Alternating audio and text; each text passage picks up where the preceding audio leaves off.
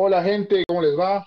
Bienvenidos a una charla de fútbol, el podcast futbolero que en el contamos toda la actualidad del fútbol boliviano y del fútbol mundial. Seguimos en el mes de la Champions, acaban de terminar los cuartos de final, tenemos aquí todas las repercusiones, todos los análisis, todas las polémicas eh, y nos vamos a dejar súper informados y en camino a las semifinales. Tenemos full mes hoy día, vamos a empezar saludando a, la, a, los, a los amigos. Gabri, ¿cómo te va? ¿Volviste hoy? Adru, sí, el anterior me lo perdí, problemas técnicos, pero ya con toda la información y con todas las ganas, lo más importante. Un saludo a todos por todo el mundo, que andamos regados por todo el mundo. Un saludo. Buenísimo, buenísimo. Desde España, como siempre, nuestro amigo Saúl. ¿Qué tal Adrián? ¿Qué tal Gabriel? ¿Qué tal Carlos? Sorprendido con muchos de los resultados de estos cuartos, pero expectante a ver qué pasa, ¿no? Que posiblemente esta sea la Champions más atípica de, de la historia. Sin duda, sin duda. Y por último, mi hermano, de nuevo, que nos vuelve a dar una mano eh, y que nos va a dar un buen análisis del partido del Manchester City. Carlos, ¿cómo te va? Buenas noches, jóvenes, ¿cómo están? Uh, un placer estar de vuelta aquí. Una semana intensa de mucho fútbol, intensa de la buena forma. Se vio cosas que todo el mundo esperaba, como decimos en el Bayern, y otras sorpresas que lo estaremos analizando ahora y veremos cuáles fueron las repercusiones y cuáles son los, los puntos altos de estos partidos. Buenísimo. Eh, un breve recuerdo, por favor, síganos en las redes sociales, Facebook, Twitter, Instagram. Eh, nuestros podcasts ya están disponibles. Tratamos de tenerlos lo más rápido posible después de los partidos para que no pierdan redundancia y para también prepararlos ustedes para que puedan disfrutar los partidos que se vienen.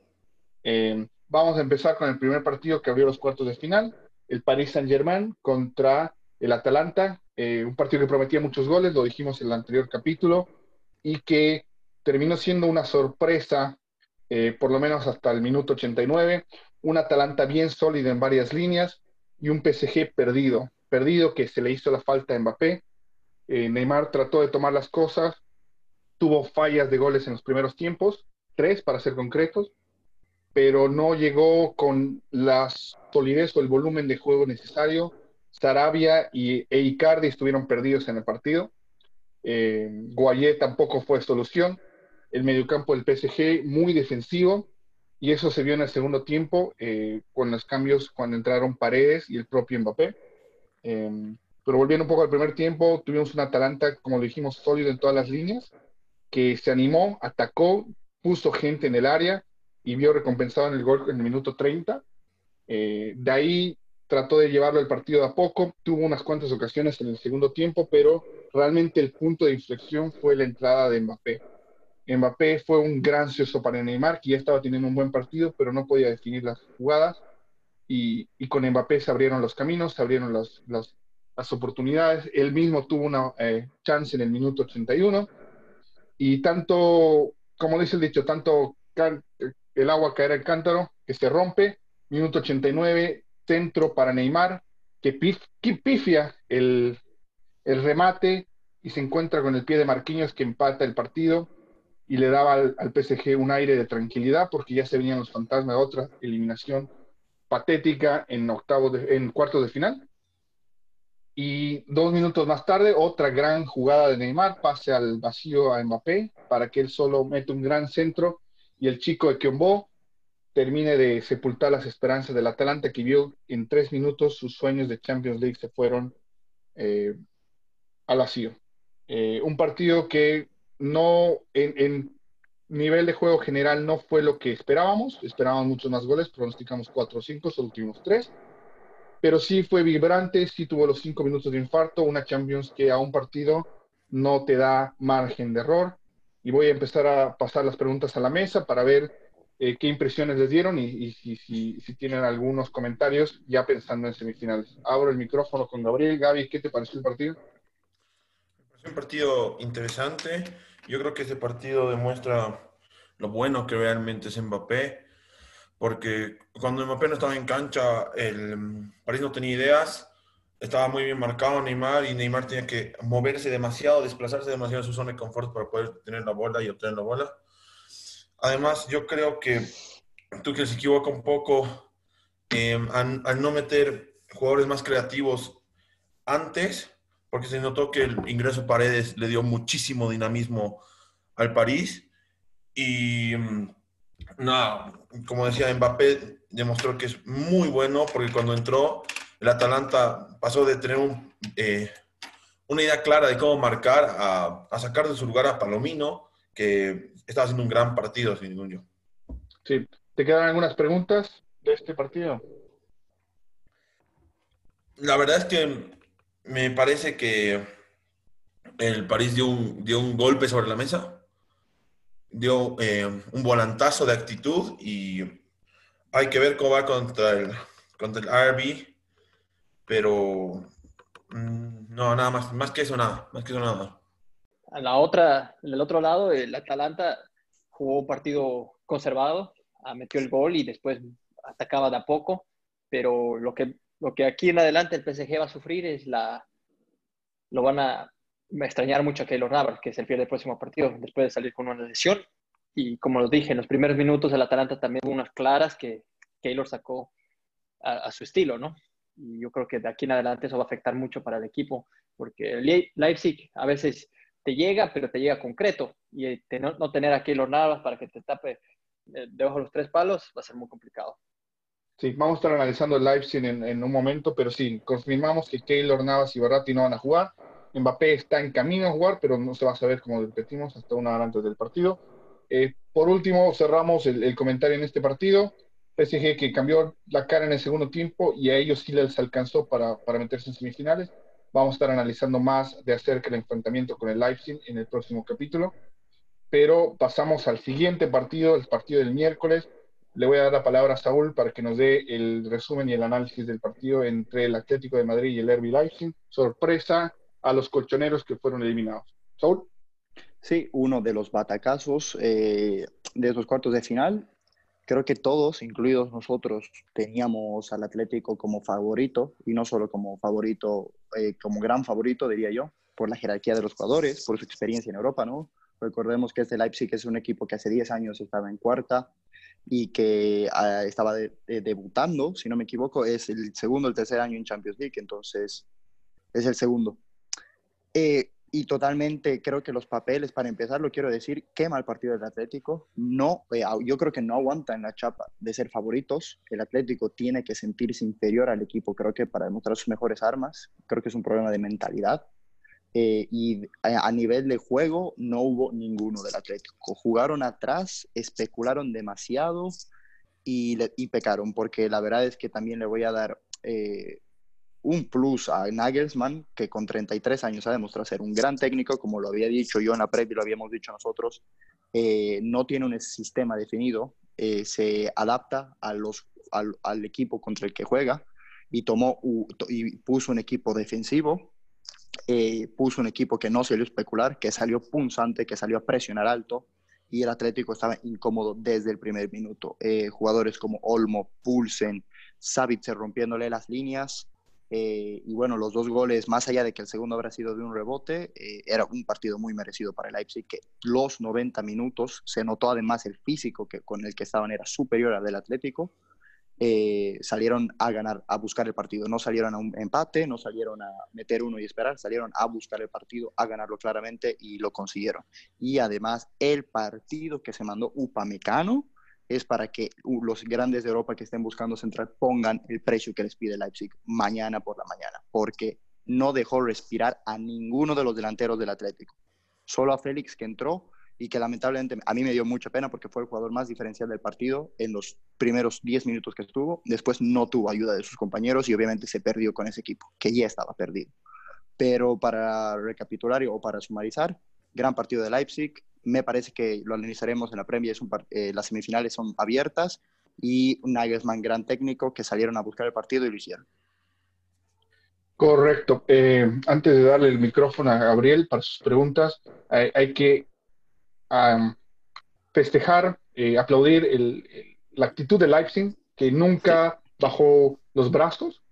Y yo creo que eso hay que reprocharle al Atlético, que cuando empató el partido, volvió a su método de primer tiempo de jugar atrás y en esto Leipzig no desaprovechó la oportunidad, tuvo dos más, una la mandó a guardar y ahí acabó el partido. Gabri, tus preguntas, ¿qué te, qué te pareció este partido?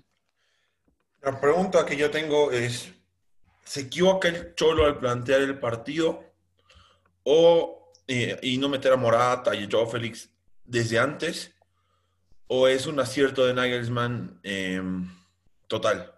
Yo creo que es más acierto de Nagelsmann, porque la verdad es que descontando Morata entró, no le pegó una vez al arco, jugó más abajo, porque el equipo ya estaba defendiendo, y creo que sí, el error del Cholo fue no poner tal vez a Félix desde el principio, pero yo creo que nadie lo hubiera hecho por el juego que estaba mostrando Félix a, comparación de Llorente. Fueron muy pocos los puntos altos del Atlético. El planteamiento del Cholo es el mismo de siempre. La verdad, el Cholo te juega de una manera, entonces no creo que esté en sí per se el problema del Cholo, sino creo que la identidad y, el, y la actitud que agarró el Atlético, porque eh, se sintieron presionados y no supieron tranquilizarse en el partido o asentarse en el partido. Sí, no, no, totalmente de acuerdo con lo que dice Saúl. Eh, el Atlético no te va a cambiar el estilo de juego. Entonces, si la gente que está criticando a Simeone le pide que cambie, no lo va a hacer. Es así de simple. Tiene una idea bien clara y ganes o pierdas, no va a morir, eh, no va a cambiar este, va a morir con él. Carlos, tus preguntas, tus impresiones, ¿qué te pareció este partido? No, me pareció muy interesante lo que hizo Leipzig. Eh, yo tenía más fe en el Atlético como, como, el resto de nosotros, pero sí, el Cholo falló, fue muy defensivo, teniendo a Diego Costa solo, adelante no teniendo a Joan Félix o Morata, que son un poco con más verticalidad y más rapidez, y lo dejaste, digo, Costa solo. Y no, el Leipzig teniendo, no teniendo a todas sus estrellas que realmente son los que meten gol como Timo Werner, eh, hizo un gran papel. No creo que es un espectacular papel, pero tiene buenas chances, yo creo, para seguir adelante. Yo creo que el PSG no la tiene fácil. El Leipzig aprovecha lo que tiene y, como dice Bobecano, tiene una. Se ve como si fuera un jugador de 27, 28 años, bien experimentado y sólido. Yo creo que tal vez sea por ahí donde empiece el Leipzig eh, o la hazaña para llegar a la final. Ese es el camino, vamos a estar atentos, se viene toda la previa en el próximo capítulo, pero de aquí saltamos al partido que tal vez sorprendió a muchos, no por el, ganador, sino por el resultado final, un 8-2, que es durísimo, que vamos a estarlo hablando un poco más, pero le voy a dar la palabra a Gabriel para que me traten de analizar este partido, eh, los puntos altos del Bayern y obviamente los puntos bajos del Barça. Gabriel. Gracias, A ver, Em, este partido me hizo un poco recuerdo a, a, Francia contra Argentina en el Mundial, cuando Argentina se notaba que no tenía que pasar, no tenía que pasar y termina pasando ahí por un poco de, por un tema de actitud y después va a jugar contra Francia y directamente no estaba al nivel y Francia pasa la eliminatoria de la llave. Em, me pasa lo mismo aquí. El Barça, para mí, ya tenía que haber sido con el Napoli sin embargo, con un golpe de actitud, pasa la, la, llave y llega contra el Bayern. Em, se sabía que iba a ganar el Bayern, pero no se sabía que iba a ganar así. El partido se rompe en el minuto 31, que iba 4-1. Ahora, el Barça tuvo un momento donde pudo, pudo ponerse hasta adelante. Porque el primer gol cae en el minuto 4, que es un pivot de Lewandowski para Müller, que la pide Toda, toda la jugada la pide y define muy bien el lado del palo.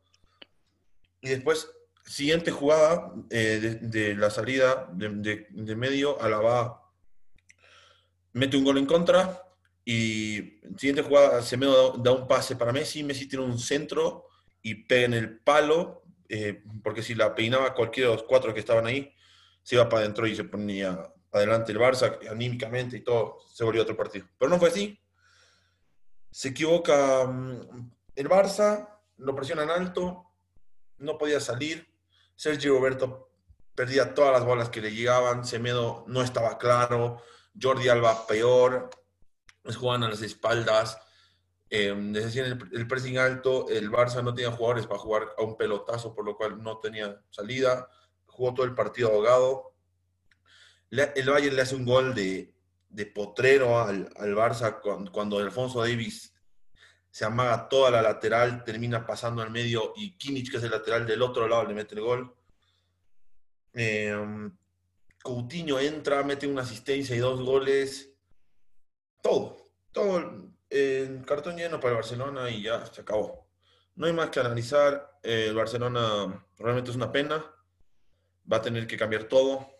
Desde el primero, como, hizo, como dijo Piqué, tienen que ir todos y hasta tal vez el mismo Piqué. El Barcelona está muy mal y el Bayern está es demoledor. Yo creo que eh, estarán todos de acuerdo que el Bayern sin duda es el candidato número uno a ganar esto, porque no se le ve, no, no se le ve forma de, no se ve forma de ganarle. todos sus jugadores son muy buenos, son muy fuertes, son muy rápidos, son inteligentes, tienen un arquerazo, tienen una línea. Tal vez Boateng es el peor de todos. Todos los demás son increíbles. Alfonso Davis tiene 19 años y se hizo, hizo la línea entera de la banda solito. Thiago Alcántara hizo un partidazo. Müller manejaba, manejaba los tiempos. Lewandowski es el mejor goleador de, de todos. Es realmente un equipazo. Y el Barça la pagó caro. Es la, la segunda, la, ah, es la goleada más grande que recibió Messi alguna vez en su vida. La segunda es Bolivia 6-1 y esta es la más grande. Y nada, se va a tener que reestructurar. Se va a tener que reestructurar fuerte el Barça y ahora el Bayern va a ir con todo. ¿no? Sí, eh, gracias por tu análisis, Gabri. A ver, eh, yo estoy seguro que lo dijimos en el anterior capítulo. Si no mal recuerdo, fue Saúl, y aquí lo confirmamos. Eh, que esto podía ir de una o de otra manera. O el Barça terminaba goleado o ganaba por la épica y terminó, terminó pasando lo primero, ¿no? Eh, Gabriel lo resumió perfecto. el Bayern desnudó todas las falencias del Barça, un Barça que venía cojeando desde los últimos dos años. Tiene un equipo que fue perdiendo la vitalidad con el paso de los años. Un dato que, que, lo, que lo estaba marcando en off con mi hermano el, el día antes del partido es que ocho jugadores que salieron campeones en Berlín en el 2015 estaban jugando ayer. No debería ser un dato de decir, bueno, mantuviste continuidad, es el mismo equipo, todo. El problema es que pasaron cinco años. Cinco años en el fútbol es un tercio de la carrera de un futbolista. Eh, ya los jugadores están muy arriba de sus 30 años, ya no están desempeñándose como tienen que desempeñarse. Eh, si me pongo a dar nombres, te voy a dar toda la plantilla del Barça, salvo eh, Ter Stegen y Messi, que obviamente Messi sí bajó de nivel, pero, pero no se lo puede culpar de mucho más. Y, y no, esto es un problema mucho más grande que haber perdido un partido, que haber sido humillado, es un problema institucional que lo vamos a estar analizando con calma, con hechos, con, con bastantes opiniones en otro capítulo. Vamos a dedicarle el tiempo a esto. Pero para resumir eh, de nuevo, eh, mi, mi, opinión es que que una goleada que, no se lo esperaban, pero un resultado que tal vez eh, haga al Barça reconsiderar muchas cosas y, para bien, ¿no? Que esto sea una lección para seguir subiendo. Saúl. Poco, poco más para agregar, la verdad. Eh, yo me voy a concentrar en el partido, como tú lo has dicho, Adrián. Los problemas del Barça ya los habíamos tocado en la previa, en el análisis de la liga. Son mayores y seguramente en un futuro igual lo tocaremos creo que el resultado servirá porque es un balazo de agua fría. Obviamente nadie se esperaba un 8 a 2 y creo que necesitaban un resultado así eh, para eh, darse cuenta y, eh, de que la cosa ya no era para maquillarla, ¿no? de que está muy mal a todo nivel. Más allá del partido, Gabriel creo que lo ha dicho todo. Un Bayern que después del nerviosismo del, del 1 a 1, que además fue autogol de Alaba, empezó a hacer su juego y, fue totalmente superior al Barcelona. Poco más que agregar. Eh, qué gran partido el de Müller, el de Thiago, el de Davis, en general del Bayern. Y obviamente creo que ratifica su candidatura, ¿no? Sí, eh, más que ratificarla, creo que pone un pie y medio en esa copa, ¿no? Yo creo que va a ser muy difícil pararlo. Vamos a ver qué armas va a tener el Lyon, lo vamos a analizar en el próximo capítulo, pero antes le doy la palabra a Carlos tus preguntas, qué piensas de este Barça Bayern, qué te dejó este partido. Ah, la verdad no me sorprende nada, obvio, estuve viendo, analizando al Bayern mucho antes que termine la pandemia, y me, parece un equipo espectacular en todas las líneas, como mencionaba Gabriel, son, tienen jugadores muy, muy buenos, tal vez los mejores del mundo, todos en la plantilla. La, la solidez que tienen, la verticalidad y, y, la rapidez, como decías, Alfonso Davis y, y Kimmich llegaron y metieron los goles en creadas que solo dominaron las bandas. Era muy fácil para ellos llegar por ahí por la velocidad de ellos y para un jugador de 19 años como es Davis tener esa solidez y ser tan, tan capaz de hacer todas esas amagues y todavía darle un buen pase, es increíble. Es algo que, que, no muchos hacen a esa edad. Después del lado del Barça es decepcionante. No, vinieron arrastrando los pies, agonizando por mucho tiempo. No creo que, que ya, ya haya solución fácil. Esto tiene, tiene que ser un cambio completamente desde, desde arriba, desde la cabeza, tiene que empezar a, empezar a ser más honesto, decir las verdades, decirle las verdades a los grandes, a Suárez, que no, está, no estás para este nivel, tal vez a Messi, decirle cuál es, cuál, cuál es tu futuro, qué vamos a hacer con vos, qué necesitas de nosotros, porque necesita una reconstrucción total. Tienen que empezar de cero, tal vez comparado a la, a la ida de, de Ronaldinho, Deco, de ese, de esa gran, gran tridente, y, pero tenían a Messi ya creciendo. Ahora no tienen a un jugador estrella como lo tenían en ese tiempo y va a ser complicado.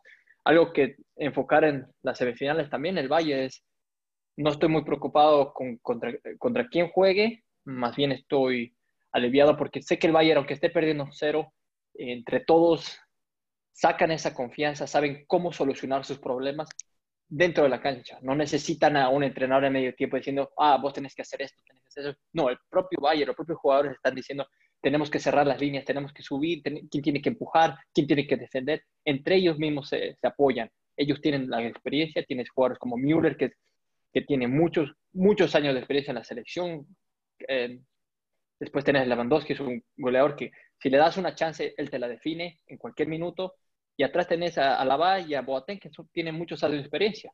Así que yo creo que muy difícil va a ser que le ganen este Bayern. Tienen que estar, como lo dije en el anterior capítulo, tienen que realmente todos estar en un mal día para que el Bayern se quede eliminado. Sí, va a ser, va a ser una misión muy complicada para el Lyon. Eh, pero hablando del Lyon, obviamente ya estamos anticipando lo que pasó el partido de ayer, del sábado. Y, sin más preámbulos, vamos a darle la palabra a Carlos para que nos dé el análisis, el resumen del partido en que vimos otra sorpresa. Eh, uno de los candidatos también que quedó fuera, Manchester City perdiendo contra el Lyon, y, le doy el micrófono a Carlos para que nos dé su impresión. Sorprendente, sorprendente, como vos dices, para la mayoría, pero tal vez para los seguidores de la Premier, tal vez pudieron tal vez analizar este partido y verlo, decir si el City no lo va a ganar tan fácil por los números y por por los jugadores de cada plantilla, el City debe meterle unos 3-0, 4-0. Claro que ahora es un partido de, de, una ida y es totalmente diferente. Yo creo que eso jugó en la cabeza de Pep Guardiola. Yo creo que se vio que Pep tiene problemas en la defensa. Tal vez fue con los, eh, con los tres en, la parte de atrás, poniéndolo a Fernandinho también atrás, para tal vez tapar esos huecos. Decir, sí, podemos con lo que tenemos, pero tal vez si cerramos nuestras deficiencias, nos va a ir mejor y yo creo que ahí arruinó todo. Tenía cero creatividad en la mitad para darte unos datos que al minuto 25 el City tenía el 67% de la pelota, pero cero disparos al arco y el Lyon ya había llegado tres veces. Eh, el, primer, el primer disparo al arco del City fue el minuto 43, tenemos un rebote que le llegó a Rodrigo y que Rodrigo apenas la pateó. Así que eso te dice cómo fue el primer tiempo. Fue un tiempo, primer tiempo muy aburrido, sin sin mucha generación. El gol de, el gol de Lyon viene por fallas defensivas, eh, un pase a lo largo que Laporte deja correr al, delantero y Kyle Walker y Eric García estaban más enfocados en, el jugador de lateral y lo dejaron pasar, pero Eric García hizo un, trabajo espectacular en salvar esa jugada, pero Kyle Walker nunca estaba esperando el offside y nunca lo vio llegar al lateral y la concretó. fue un gol muy bonito porque si lo ves del ángulo no fue fácil. Al llegar al medio tiempo Pep tenía que poner todas las carnes del asador y no lo hizo. Tardó hasta creo que el minuto 58-60 para meter a Marés. Al minuto 45 tienes que dar todo. No puedes seguir siendo con esa mente defensiva. Eh, hubo muchas ocasiones claras. En el lado de, los laterales, a Dubois, Sterling le comió la espalda todo el partido. Fue, Sterling me pareció brillante hizo todo lo que, tenía que hacer, y, pero la defensa fue lo que resguardó el 1-0 por casi el minuto 65 donde De Bruyne mete el gol, pero Marcelo y Marcal estaban encendidos, estaban enfocados, los veías cada balón 50-50, cómo estaban mentalizados, querían ir por todo, gritaban, robaban, lo, vieron a Kevin De Bruyne venir siempre y, le metían la pierna, no fueron suaves, eso tal vez infectó a todo el equipo, ¿no? Que todo el mundo vaya a presionar, que todo el mundo haga toda su parte. Yo creo que también, si te das cuenta, el arquero López no es un gran arquero, es un, un arquero muy frágil, dejaba muchos rebotes, pero estaba, estaba inspirado, estaba, decía, un centro salía mal, pero voy por el rebote, salía con todo y y lo que lo comparado con Ederson es lo que le faltó. Después vino el empate de De Bruyne, como mencionaba, pero después las deficiencias en la defensa del City es increíble. El aporte sale mal, le regala un pase al mediocampo y hace un pase filtrado donde todo el mundo espera el offside, se quedan parados y Ederson no puede taparla. Lo mismo pasa casi en el tercer gol, que, que el City ya estaba montado todo adelante para el empate. Sterling falla una clara, que vos te voy a hacer una pregunta en un momento era obvio que a ese minuto 2 a 1 el Dion con cualquier pelotazo te iba a meter el tercero y liquidarlo. Y así fue, ¿no? Hay mucho que ver del City. Eh, yo creo que hay muchos jugadores, como decía, como en el Barça, ya no, ya no pueden jugar a este nivel. Especialmente en toda la defensa fueron muy malos y no puedes seguir este nivel jugando con una defensa tan mediocre, ¿no? Aquí quiero darte la palabra y decirte quién piensas de la delantera, que cómo, cómo te mueves hacia adelante, cómo, quién, quién fue el culpable para que no meta más goles en ese sentido. A ver, eh, yo creo que del mediocampo para arriba el City está bien. Yo creo que ayer Guardiola, obviamente, y creo que aquí no es sorpresa, no estoy descubriendo la rueda ni nada, se equivocó muy grande en, en armar un equipo que nunca había jugado esta temporada poner tres mediocampos defensivos, cuando lo vi la alineación, dije, está pensando más en el Bayern que en el Lyon. Aquí no, no hay donde perder. Eh, el partido es 90% Guardiola. No hay un cambio absoluto en la delantera que yo te anima a decir tiene que pasar.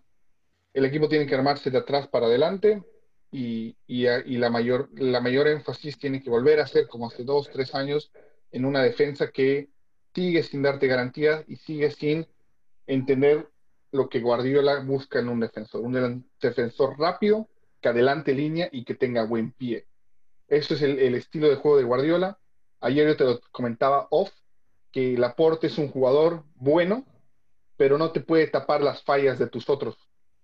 No te puede cubrir lo que no llega a marcar Cancelo, no te puede cubrir lo que Eric García o Fernandinho cuando juegan de, de otro central, las equivocaciones que tienen, y tampoco los errores de Walker. Entonces, ahí va a empezar el sitio a buscar un defensor sólido que mejore la Ford, que solidifique esa línea. Y, de ahí es empezar eh, a, ir sacando jugadores que ya cumplieron sus ciclos. Fernandinho, se el Chino Silva, eh, Son, son nombres que, que, han jugado en los últimos tres años, pero no este año han, han visto regados ya sea por la edad o por un flojo rendimiento veo muchas caras aquí con asombro y, yo creo que voy a empezar a dar la palabra porque parece que es un tema que hay que hablarlo y lo vamos a seguir desarrollando. Bueno, le doy la palabra a Gabriel para que me dé sus preguntas, impresiones de, la derrota del Manchester City. Primero que nada, yo no estoy para nada de acuerdo con que eh, se cumplió el ciclo de Sinchenko. Me parece que mm, el, el, City, más que tener que ir a buscar un lateral izquierdo, debería ir ya ahora mismo por Curibali, sacar la billetera, decir, ¿sabes qué? Necesito este tipo acá y que juegue Curibali y Laporte, se conozcan, sean mejores amigos y el City va a mejorar muchísimo. Ayer en el partido del, del, City contra el Lyon se demostró que el City tiene otra vez, em, para mí, para mí, el mejor, el mejor arquero de la, de la Premier. Ederson me parece un arquerazo. Em, cuando le tiraban pelotazos a la espalda tiraban pelotas a la espalda de, de, los, defensas de Eric García, Ederson siempre marcaba, tiene muy buena salida con los pies, me parece un arquerazo. Sin embargo, el, el City se eliminó, el Lyon pudo ah, lograr la hazaña y va a ser un problema institucional igual grande porque ya en Inglaterra se, se estaba diciendo que la plata no compra títulos y que Pepi es hora y, y Nimo, complicado faltó el Kun igual, Gaby Gol. Eh, Gaby para mí no está al nivel, ya, ya, ya te lo he dicho miles de veces y te lo reitero, Gaby no está al nivel, necesitas otro delantero ahí. porque te faltó el Kun y no le pegaste al arco casi todo el primer tiempo. Sí, sí, no, yo estoy de acuerdo. Falta el 9, falta el 9 de, que te, que te defina las pelotas, ¿no? Y, Gabriel Jesús en, en, el papel de querer buscar lo que realmente es la posición que juega, porque Pep lo usa de, extremo, lo usa de 9, a veces se siente un poco perdido y no tiene esa confianza, ¿no? Eh, pero antes le doy la palabra a Saúl. Eh, Saúl, dale tus preguntas, tus impresiones. Eh, mis impresiones, tengo una preguntilla. mis impresiones, para empezar, algo que creo que nadie ha dicho todavía yo creo que el City lo pierde porque empieza con una línea de tres. Salió Guardiola con, un, con una línea de tres ante un Lyon. Yo creo que habrá sido conservativo porque pensaba que ya estaba en semifinales o porque simplemente quería esperar eh, a los embistes de, de Lyon, pero creo que ahí lo pierde el partido. Le da maniobra al Lyon para que suba y para que salga por las bandas. Y más bien creo que esa línea de tres expone el principal problema que yo estoy de acuerdo aquí con Adrián, del City, más allá del centro de la defensa que ya lo hemos tocado, si bien creo que Fernandinho y Eric García Laporte, descontando el segundo gol en el error de Laporte, hicieron un partido sólido, es los laterales. Walker ya está viejo, no está ya para rendirte a un partido de, semifinales de Champions. Hizo contra contra el Madrid ya hizo un partido mediocre y ayer lo expusieron eh, no tanto como Acemedo, como Alba eh, en el partido del Barça, pero totalmente expuesto eh, y no puede estar jugando con Joao Cancelo de lateral izquierdo improvisado. Si Sinchenko no está jugando para, para ti, Gaby, y está detrás de Mendy, que ya ha demostrado que ha perdido un partido contra Wolves y que no está al nivel del City, y que esté jugando Cancelo de lateral improvisado, es porque el City tiene un problema en los laterales. Para mí ambos, porque Walker ya no está para rendirte y no sé si le van a dar la confianza a Cancelo. Más allá de eso, creo que es el planteamiento de Guardiola. Obviamente eh, los, el gol errado de Sterling no tiene explicación. Más allá de eso, creo que Sterling y De Bruyne fueron los mejores jugadores del partido. Pero bueno, el fútbol es así. Y Ederson para, eh, tuvo mucha complicidad en el tercer gol y en el primer gol. No creo que puedas decir que es el mejor arquero de la Premier porque está Alison Becker delante suyo. Ese es otro tema que no voy a tocar, pero creo que Ederson también salió expuesto, por lo menos señalado, del partido de ayer. El León batacazo, Rudy García ha sabido galvanizar a un, a un, grupo de jugadores que obviamente no están al nivel de un City, de un Juventus, de un Bayern de Múnich, pero que han trabajado como un bloque, que creen en lo que están haciendo y que, bueno, yo no los veo al nivel del Bayern, pero ya nos ha dado dos sorpresas entonces se podría venir una historia de Cenicientas. Bueno, vamos a cerrar el capítulo hoy. Eh, un gran análisis. El Lyon es un, es un eh, eh, contrincante difícil, pero yo creo que el Bayern tiene demasiadas herramientas y, no debería ser mucho problema, ¿no? Bueno, muchachos, nos vemos en el próximo capítulo. Vamos a estar analizando los, las semifinales. A nuestros seguidores, muchas gracias por escucharnos y que tengan un buen día. Nos vemos el día de las semis. Hasta luego.